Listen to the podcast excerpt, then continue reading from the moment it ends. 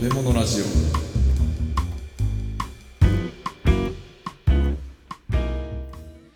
カチャ料理無糖武藤拓郎です。武藤太郎です。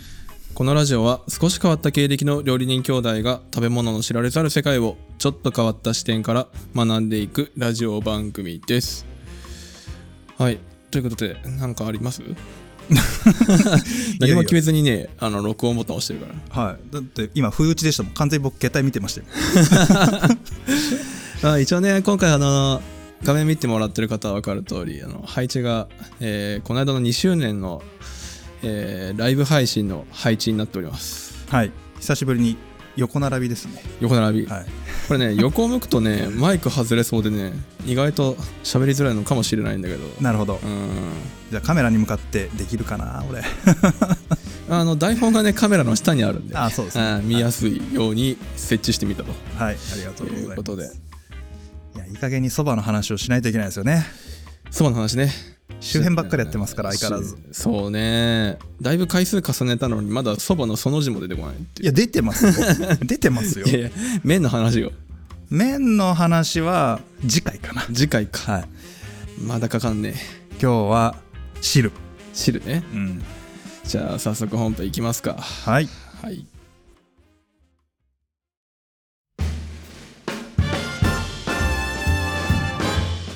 はい。では前回からの続きです。で今回は言っちゃったけどね。そばつゆです。一応流れでね。はい。聞かないといけないから。はい。だしはカツオだ本物だっていうね。だしはカツオ。だしの話か。だしの話です。お。うはい。あの、時そばの中だと、もう一番最初、えーそばが出てきた後ですね、受け取ります。受け取ります。あの、お待ちどうさまでございました。いや、嬉しいじゃねえかって、こちら気が早いんだって、これバカっ話してる間にことは、大将お待ちどうさまでしたって言って、こう、さっと出てくるのが気持ちいいじゃねえかって、ありがてえありがてえありがてえって言って、えーそば食べないんですよ、この人、なかなかね。そば食べないんだなかなかこの主人公食べないです。まず箸を褒める。箸ね話を褒める。お、お面とか関心だね、おいって。まあ、よそじゃ、ま、塗り箸だ、中には、えー菜箸なんてものを使ってて、誰が使ったんだか分かりゃしねえじゃねえか。えー新しいもので、えー気持ちいいじゃねえか。割り箸だって。お面とか本物の割り箸使ってる。関心だ、関心だって。お、器がいいね。はよ食えや。マジではよ食えって感じなんだけど。俺は今そばが出てこなくてはよ来いやっていう気持ちです、ですよね。うんこれ前回も言いましたけど、言ったねあの、時そばの流れに行ってるんですよ。うんだから、麺この後なんです。この後ね、はい、で受け取って箸褒めて丼褒めてその後に汁をすする直前で「いい匂いだねおい。これ本物だろ」「俺わかるんだよ。俺はそばっ食いだ」って「そばっ食いだから俺だぜそば食うためだけにわざわざ長坂まで行くんだ」、匂い嗅いだだけで分かっちまってこれはいいね。あー。ダシャカツオンだ。本物だな。ずいぶんおごったじゃねえか。ってこここういう風に来るわけですね。でなぜここで出汁はカツオだ？ここまではいいですよね。現代人でそばつゆといえばもう昆布とカツオの出汁とかまあカツオじゃなくてもしいたけだしとかありますけど、うん。まあ、江戸そばといえばカツオ節でしょ、あかつお節。うん、なんですけどこの時代くらいっていうのはまだカツオ節というのがやっと庶民で流通し始めたぐらいの時代なんですね。ああやっとなんだ、はいでこの少し前まではなかなかカツオ節っていうのが手に入らない時代があった。入らない。はい。へえでやっと庶民が使えるようになってきて蕎麦屋さんが使えるようになる。で、えー夜そばみたいなねえーと蕎麦を扱うお店の中でもかなりランクの低いところでも使えるようになってくるわけですよ。うんうん。ただですね時代背景的にこれ不景気だって話をしてるので、おえーみんながみんな鰹節使えるわけではないんですよああかつお節高いの高いんです。でみんなは何使ってるかっていうとサバ節とかね、サバ節、うん。あとイワシのいりこですよね要は。ああイワシね、煮干しって言ってますけど僕は。いはい。うん。あれです。ああまあ青魚ってやつか、そうです、うん。これはあのイワシだのサバだのってのは比較的、えー量が取りやすいっていうのもあるしうん。あんまりカビ付けとかもしてないですからね。ああそうなの。うん。もう本当にね前回海苔の時でも言いましたけど僕らかつおだしかつお節ってあんま高いイメージがないまんま来てるじゃないですか。うん。でももちろんあのランクありますよ。うちで使ってるかつお節とねあの100円均一で売ってるかつお節同じわけないんで。まあね一緒だったら困るね、うん牛じゃ困る。マジで困る。それね古代まで遡っていくとね鰹節ってむちゃくちゃ高級品なんですよ。ああそうなんだ。はい。へえ。これね前回も少し言ったかな。えっ、と演技式ってねえっ、と朝廷に収められた、えー素養帳が記録されてるものがあるんですよね、うん。えっ、と演技式だから平安時代か。967年ですね。お。はい、そのぐらいに今の鰹節ではないんですけれども鰹節の原型となるものがすでにある。うーん。これね当時はね片魚とかね煮片魚っていう。片魚に片魚、はい。片魚っていうのは硬い魚ですね。おうおうはい。おうおう。これ魚の名前じゃないんですよん？魚の名前じゃない、はい。後にこれがカツオに変わるんですけどうん。もともとは片魚という調理法なんです。調理法？はい。魚がつくのに？そほう。うこれは魚を干す。干すと硬くなりますよね。うんなるね。で硬い魚で片魚っていうことなんですよ。ああそういうこと、はい。でへえその「に片魚」っていうのは片魚という言葉の前に「煮る」という文字がつくんですね。うんうんこれはいわゆる煮干しです、ああ煮干しね。はい。煮てから干す。うん。で煮干しですね。これがもともとの名前の意味なんですよ。うんうん。でこの中に「えー、とカツオのいろり」っていう文言が出てくるんですけどこれも平安時代ですね、はいはい。えーこれは片魚の煎汁煎茶の煎の字ですけどね煎茶の煎の字、はい「いる」という字ね、ほう。うん、これはね煮干しを作る時に要は煮てるわけじゃないですか。うん。この煮た時のえー汁をですね煮詰めるんです。うーん。これを出汁として使う調味料として使うっていうのが平安あたりからもうすでにある。おおっていう感じなんですね。はいはい。だから日本最初のうまみ調味料。ああうまみうまみ調味料って言うとなんかあれだけど、ん。まあグルタミン酸か。えっ、とイノシン酸あイノシン酸さそうイノシン酸を抽出して使うと。いうようなことがもう古代から行われているわけですね、まあ、古代中世かな。中世、古代から中世にかけて。古代から中世。はい。もうね飛鳥時代くらいにあったっぽいんで。ああそうなんだ、うん。でその時からすでに、えー、と四国特に土佐ですね。うんうん。のあたりでは、えーカツオがよく取れたということでもう記録に残っております。ああそうなんだ、うん。九州とかはないんだねあんまりね多分取れてたんでしょうけど朝廷の権力範囲とかね。ああそういうね。輸送の距離問題とかもあるしね。ああそれはあるかもね、うん。まあ、その辺でいくとやっぱり近畿から四国あたりでちょっと九州に足がかかるかなぐらいのそういう勢力範囲ですね。はいはい。うん。でこれを、えーずっと使ってきているんですけどいつの頃からかその片魚に使われる魚の中でこれが一番うまいぞっていうやつが、えーカツオという名前に変わっていきます。おおそういうこそうそうそうそう。とんあまあカツオは後からできた？のえっとねなんだろうね。調理方法が名前になっちゃうみたいなのがあるわけですよ。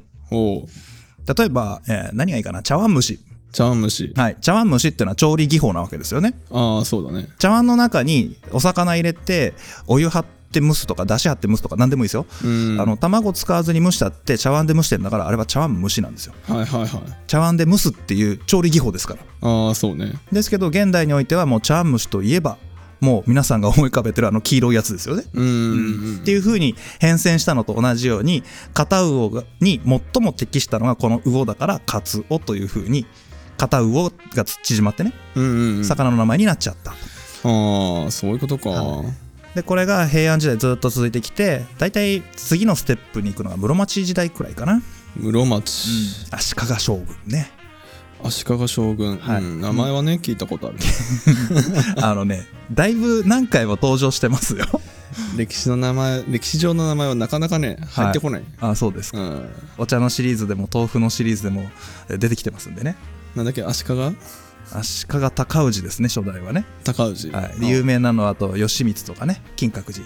ああ、金閣寺。っていうぐらいの時代ですよ。はいはい。でこのくらいの時代っていうのは、えーっと日本と大陸との貿易が盛んになってるし奈良仏教とか天台宗とかの密教とかねとよりも新興勢力の仏教とこう密接に結びついてくるていう、まあ、鎌倉仏教の中でも特に、えー、と臨済宗ですね。うん。で時の権力者と臨済宗っていうのは密接になってきていてで中国との貿易大陸との貿易の船は基本的に臨済宗の人たちが、まあ、通訳も兼ねてですね交渉役も兼ねて出ていくと、まあ、そんなような時代感うんですね、でこの頃に、えー、鰹節を売乾する、倍感する、うんあの焙煎の焙の字に干す乾かすっていう字ですね。な燻製みたいな感じだと思ってくださいザクッと。うーん。いぶして乾燥させるっていう技術ですね。はいはい。これが登場してきます。ほういぶすんだね。うん。だから初め煮干しから始まるじゃないですか。うん。でそいつを干すんだけど今までは外に干してたりとかねしてたんだけど例えばですね民家だったら、えーいろりが切ってありますよね部屋の中に。うん。でそこで当時まだあの漁村とかだとキッチンないんで台所が。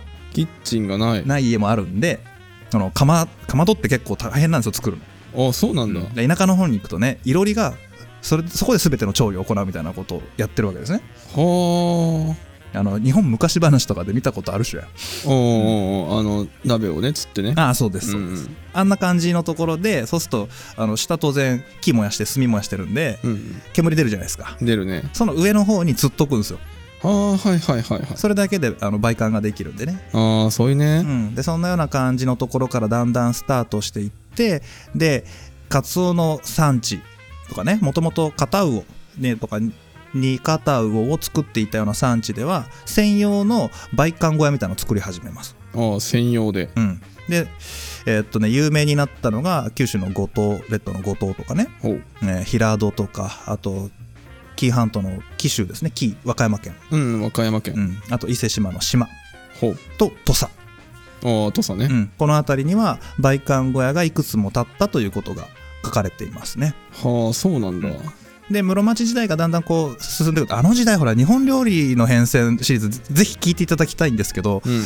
もう食のルネッサンスって言われるぐらい日本食文化が花開いた時代なわけですね。もう言ってたね、うん。えー茶外石みたいなものが出てきて、えー料理の中に思想が持ち込まれていく。本膳料理も進化をしていく、まあ、そういった時代感ですよね。うんうん。でその中で、えーこの鰹節の初期型が出てきてこれがものすごく、えー上流階級で重宝される。うんうん。特に、えー上方ですね、髪型。うん、あの江戸とかまで行ってないんでまだ、ああこの時は大阪がえー京都大阪あたり、ね、あ京都大阪あたりうん。あのこの時代の江戸ってど田舎ですから。ああそうか。あ本当沼っ端って言ったら言葉悪いですけどそんな感じなんで。うん。うんでここで一番高級品だぜって一番質がいいよねって言われたのが紀木。紀州産、あそうなの、うん、です。梅じゃないんだ。うん梅はもうちょっと後の話やな。江戸期入ってからなんで。江戸期入ってからはい紀州の梅が一世風靡しだすのは江戸時代入った後の話ですね。ああそうだはい、これ梅干しシリーズを聞いてください。はい、ちょっとね時代感が分からなくなってる。いや聞いてる人横におんのよ今。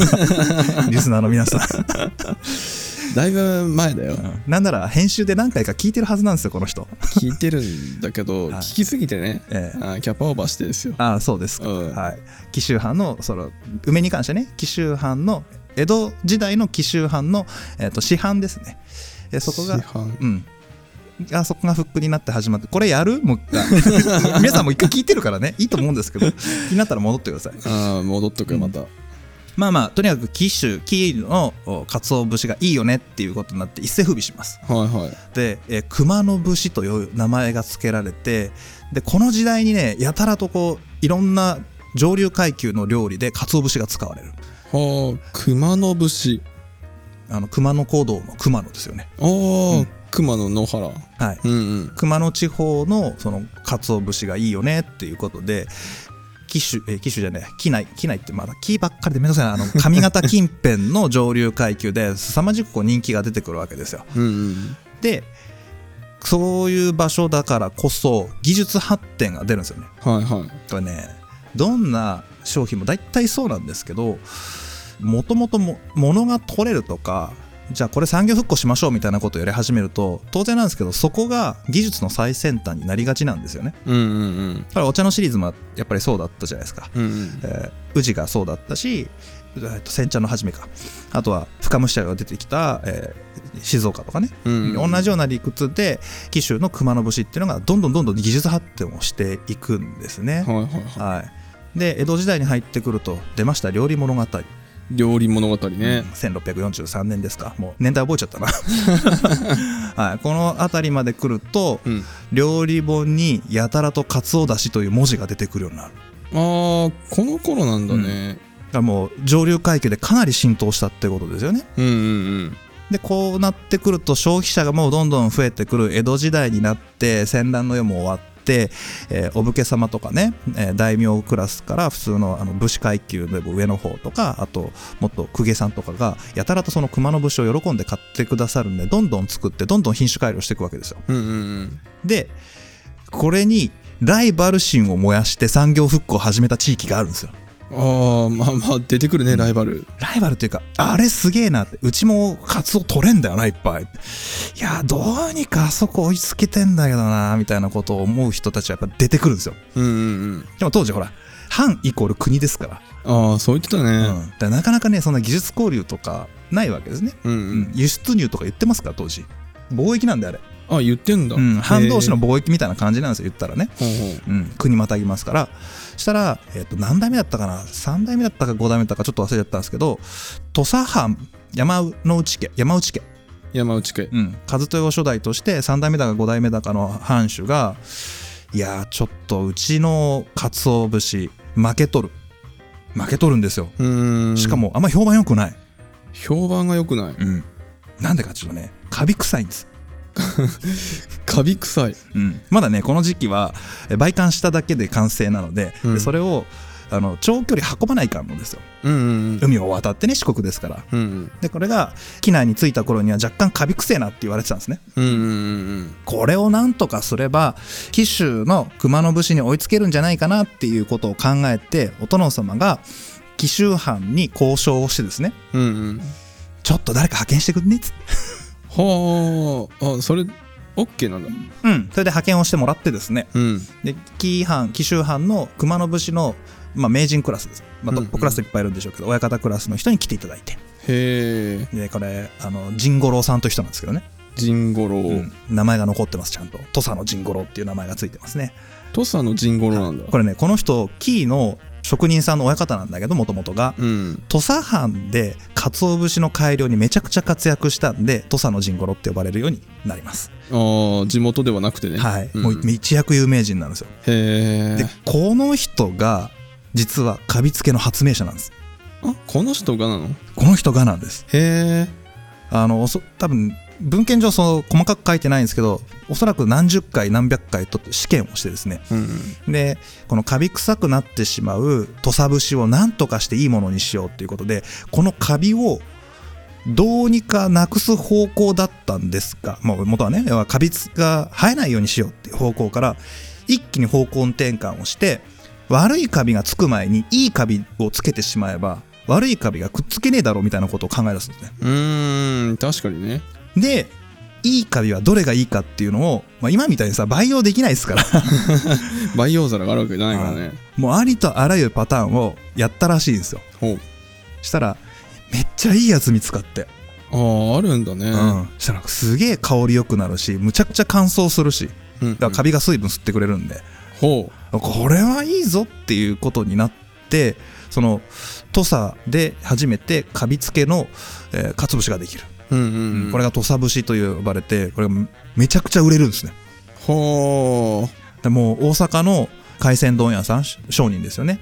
の主力そ商品は熊野節じゃなくて土佐節みたいな。ううんうんうん。いう商人がバカバカ出てくる、これなんでかっていうと大阪から江戸に船で運ぶのにめっちゃ適してるんですよ。おう。カッチンこっちに乾燥していてしかもすでにカビ付けしてあるんでカビつかないんですよ。ああ腐らないね。腐らない。うん。カビ生えない、だからさらに遠くの江戸に運ぶのにちょうどいいよねみたいな感じで。ああまあまあそうか。はい。でこういうのがだんだん出てきて、えーただ土佐節の作り方自体はうんと門外不出になっててね黙ってたんですよ。うんでこのカビ付けの製法を知ってるのは、えー土佐藩でしょ？で陣五郎の地元のさすがに紀伊藩は知ってるんですよ。地元だから。まあね。ね、しょうがないよね。つってで、門外不出にしたのは土佐藩なんだけど紀伊藩はあんまりその辺しっかりやってないですね。ほう。ん別にその門外不出にしようとか思ってないんで。うまあ普通に教えてもらってるからね多分そうまあ先生の方なん。でねどっちかっていうと、うんそしたらあの薩摩藩がこそっとですね紀伊藩に行ってで職人さんからこう技を聞いてですね。ははい、で薩摩節っていうのが出てきて でかびつけやるのはこの3箇所。いああ、うん。なんか薩摩ってそういうとこ目ざといイメージだな、ねすごいよね。里い感じですよね、なんかね歴史を見ててもなんかいろいろやってるしね、うん。薩摩藩でね。薩摩藩賢いんでしょうね。賢いんだね。でえーっと1697年本朝食感これも書籍で何度か出てますね。本朝食感はい。日本のグルメ雑誌の走りですよ本朝っていうのは日本っていう意味ですね。ああそっかそっか。の食の図鑑っていう意味ですから。うんうん、はい、この中に鰹節のことが出てきていてもうそのどういう特徴を持ってるかとかどういうふうにして作るのかとかうん。で産地がどこがいいんだっていうのをあの解説が入ってたんですね。へえ。でその中にはもう土佐藩土佐と紀伊を上品として他に阿波伊勢志摩道東美駿河伊豆相良とおお駿河と遠江ちゃんと入ってんだね、入ってるんですよ。へえなんせですね現代でもそうですけど静岡県焼津港というのはねうん。カツオの一大産地なわけじゃないですか。ああまあ確かに。なんならあの漁獲高日本一ですからねああ現在。そそうだね。はい。そのぐらいカツオが取れるんでもう全然できるんですよ。うんうん。なんなら江戸に近いし。まあ 立地上はねあの大阪も江戸も近いからね。はい、うん。あるんですけどまだカビつけはここには来てない感じね、ああ来てないんだ、うんでこれがあのこれいずれ鰹節のシリーズやるんでその時に細かく言いますけど、うん。だんだんとこう漏れ出していくんですよね。うん？漏れ出していく、はい。そのカビつけの製法がね、ああ製法がね、うん。まあ製法ってさそのなんかどうやってば守れるようなもんじゃないじゃん、いやこれがねちょっともう漏ら漏らしてしまいましょうか。えー、とこの後に土佐の余市という人が出てきてその甚五郎の後を継いだ人がいるんですよ。うん、もう神五郎、うん。あのし初代の親方ね。そうそう親方の、まあ、土佐のお余市という人が出てくるんですけど、うん。この人が、まあ、江戸に行ったりとかその旅をしてる時かなんかにちょっと事故にあったかなんかしたんですよね、ほう、うん。ちょっと細かいことし忘れちゃいましたけど、うんうん。その時にその伊豆の人たちに助けてもらったんですよ。ああ伊豆でねうん、事故って助けてもらった。で、うん。恩があるんではい。言っちゃったんですね。ありがとうって言って実はなってこうこうこうするといいぜああそっかカツオはあったしね。さあいっぱい取れるんで、うん、恩返しとしてさあ渡せるものはカビ付けの方法だったと、はい、うん。で伊豆の鰹節がカビ付けになってきてうん、でなおかつ伊豆の鰹節っていうのはさらに改良されるわけです。うん。カビ付け1回じゃなくて23回繰り返すようになる、おーすごいね、どんどん香りが良くなってカッチンコチンになってくる、あ香り良くなるんだね。良くなるみたいですね。へえ、てか伊豆なんだね。伊豆伊豆なんです。伊豆にカツオのイメージ今ないけど、でこんこれもう時代一気にぶっ飛んじゃうんですけどこの伊豆で発展した伊豆節ですよ。もカビ付け23回っていうのね。ううん。これが焼津に伝播します、ああここから行くんだ、はい、で焼津に伝播したのは明治以降の話なんですけどねああ割と新しい、うん、だいぶ後の話になります。だ伊豆で伊豆節がその改良版伊豆節みたいなのが出てきたのが1800年代のちょっと過ぎたくらい。うーんと文化文政年間みたいなね。火星文化の時代だからちょうどまさに、えー時そばの時代かはいはいはでここからさらに、えー50年弱くらい経った頃に焼津で、えーとさらに改良版の鰹節が出てくるんですね。いほうほうこれがカビ付けがさらに5回から6回に増えた。増えたね、でこれが現在、えー日本中に流通していて特に東京とかねいろんなところで使われてる鰹節の原型なんですよああそうなんだ、今のは焼津版なんです。あ今ね焼津版なんだ、はい。へえそう有名なメーカーさんもね焼津にあの拠点持ってたりしますけどさ、うんうんうん。うん。そういう感じになっていくという流れですね。はあそうなんだ、でこれねちょうど1700年代の終わり頃のね、えーっと伊豆に伝播するかどうかのちょっと手前ぐらいかな。うんうん。うん。これは阿波だから千葉県あたりにもその土佐の余市がちょっとこそっと教えてたりするんですよ。ああどこに？千葉の方。千葉の方、うん。あっちの方でもあの魚取れるんで、へえ取れるんだ。うん、取れます取れます、うんうん。なんでそっちの方にも技術的な電波があったりして、うんうん。でしかもこう時代的にね1700年代後半から1800年代っていうのはと商品経済が非常に発達する時代なんですね商品経済が発達する、もう流通が良くなってくる。まず第一に、えー、と樽海鮮だったりとかね。はい。檜垣海鮮だったりとかが、えー流通をいっぱいします。特に、えー、樽海鮮が一大勃興してる時代ですよ。ほもうね醤油とか酒とかバンバン送ってるような時代になってくるので鰹節なんかも一緒に移動していく。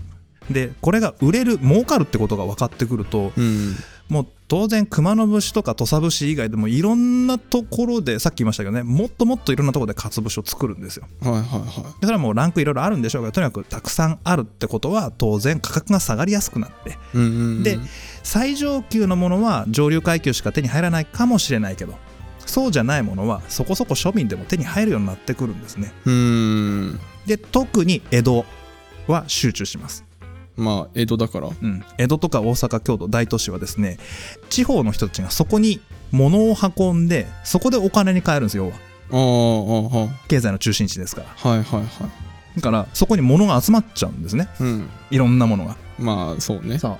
だからあの古い時代から料理の勃興っていうのは京都とかね江戸とかが中心になってくるわけですよ。うんうんでその物の集約って意味で江戸に鰹節がいろんなランクピンからキリまで集まってくるみたいな感じですかね。はあ。ランクあったんだねやっぱね。なまあそれはねランク付けで本にランク付けが載ってるのはほんとごくごく一部でうん。うん。もうね雑多にいっぱいありますから。はだって日本全国どこでも米作ってたじゃないですか、あ作ってたね。うん、でその中でどこそこがうまいよとか言われるだけでうん。別にそこそれ以外のとこがまずいとかどうかじゃなくてとりあえずあるんで、うんそういう感じかな。そういう感じか。うん、でガンガン広がっていってやっとおよたかそばでもねかつ節が使えるようになってきたね。ああ一気にね。うん。よたかそばで使うって結構安くならないと無理じゃない？そうなんですよ。そうなんです、相当安いよねよよたかそばって、はい、だからあの落語の中で「出汁はカツオだ本物だ」って言ってるってことは本物じゃない蕎麦屋もあるってことなんですね。ああそっだかギリギリなとこだと思いますよ。あーまあまっとうにやっててうん。も頑張らないと、まあ使えないような、なのかまあ使ってないところは、うん。あーボロ儲けしようとしてるか。ボロ儲けしようとしてる。のどっちうん、抑えてひ、うん、コスト抑えてるのか分かんないですけどね。いろいろやってんでしょうね、はいはい。うん。むしろあのなんか鰹節の本物じゃないのってどんな味だったのね？まあだからカツオの偽物じゃなくてサバ節とかイリコとかさっき言いましたけど違う魚の安いやつがあるから、うんうん。そっちを使ってるんですね。ああそういうことか、まあ今考えると別にいりこでも美味しいと思うんだけど、ね、あそうね。はい。あの例えば江戸湾近郊でもイリコは取ってましたし、まあ、煮干しですよね。はいはい。まあ佃煮の原料になってたりしますからね。まあ、ん。そうか。だし例えば、えっと静岡県で有名なとこだと沼津かな。お沼津？うん。あの辺はねよくサバ節とかを作ってたらしいですよ。あそうなんだ、は結構全国にねサバ節とかあとトビウオですよね、うん、うん。ああいう文化はありますあそうなんだね、サバ節の文化がちょっと分かんないんだけどさ、はい。あの鰹節が高すぎるんで当時、うんうんうん。だから安いサバ節の方が一般流通する、ああまあね、うん。まあなんかでも駿河湾さ結構こうサバが上がるっていうじゃない、はい。かなり多いですね。うん、多いんだよね、はい。他の県のそのサバの状況ってあんま知らない。ねその瀬戸内海とかはさ関サバとか言うからさ、はい。知ってるけど他のところでこうサバの出汁を使うっていうのはん。あんまこう知らなくて。そうね。現在どうなのかな？ちょっとその辺はいずれ鰹節だし編をやるので、ああ出汁変ね。うんシリーズでやろうと思ってますけどちなみにめっちゃ脱線してますよ。うん、静岡県掛川市ここですよね。はいはい。ここの昔から食べられてる地元料理おとろろ汁ありますね。ああとろろ汁あるね。僕ら芋汁っていう風に聞かされますけどうん、掛川の芋汁の最大の特徴は何ですか？サバ節が入っている。はいそうなんですよ。これは都会じゃこれサバじゃなくて、えー他のもの使ったかもわかんないですけど田舎町だから逆にサバ節なんですよね。はいはいはい。うん。これはもう駿河湾道東美の国で普通にサバ取れるんで。はいはいはい。で有名な京都ほどではないですけどサバ街道的なものがやっぱりあってですね、うんうん。海の方から掛川藩まで森町までうん。サバが運ばれていたと、そうね、うんまあ、サバサバってでも正直出汁だったのかサバの身をそのまま入れてたのかはちょっと俺知らないんだよねその芋汁に。あのねそれね調べても文献があんまり出てこないんだけどうん。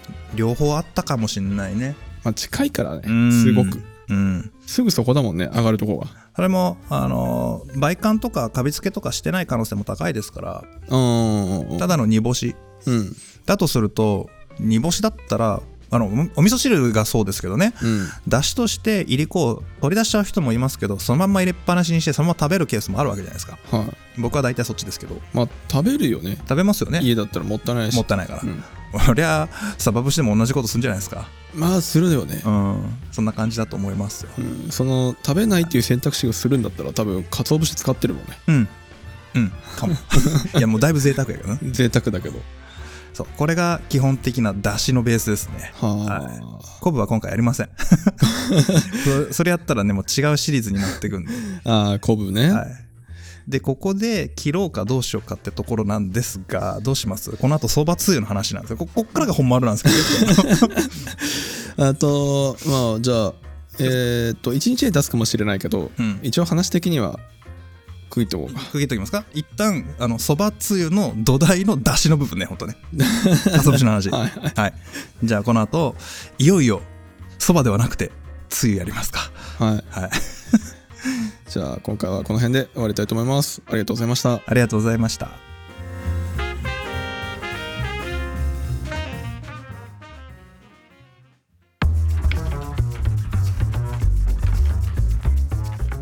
こんにちは食べ物ラジオサポーターの木村です。食べ物ラジオでは活動を応援してくださるサポーターを募集しています。もっと食べラジの話を聞きたいというそこのあなた。僕たちと一緒にサポーターになりませんか？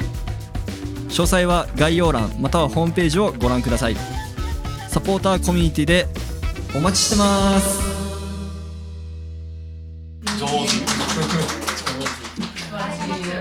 初見で読んだと覚えないぐらい。俺絶対噛むから。なんかすごい異世界に入った感じしますね。ヘッドホン入ると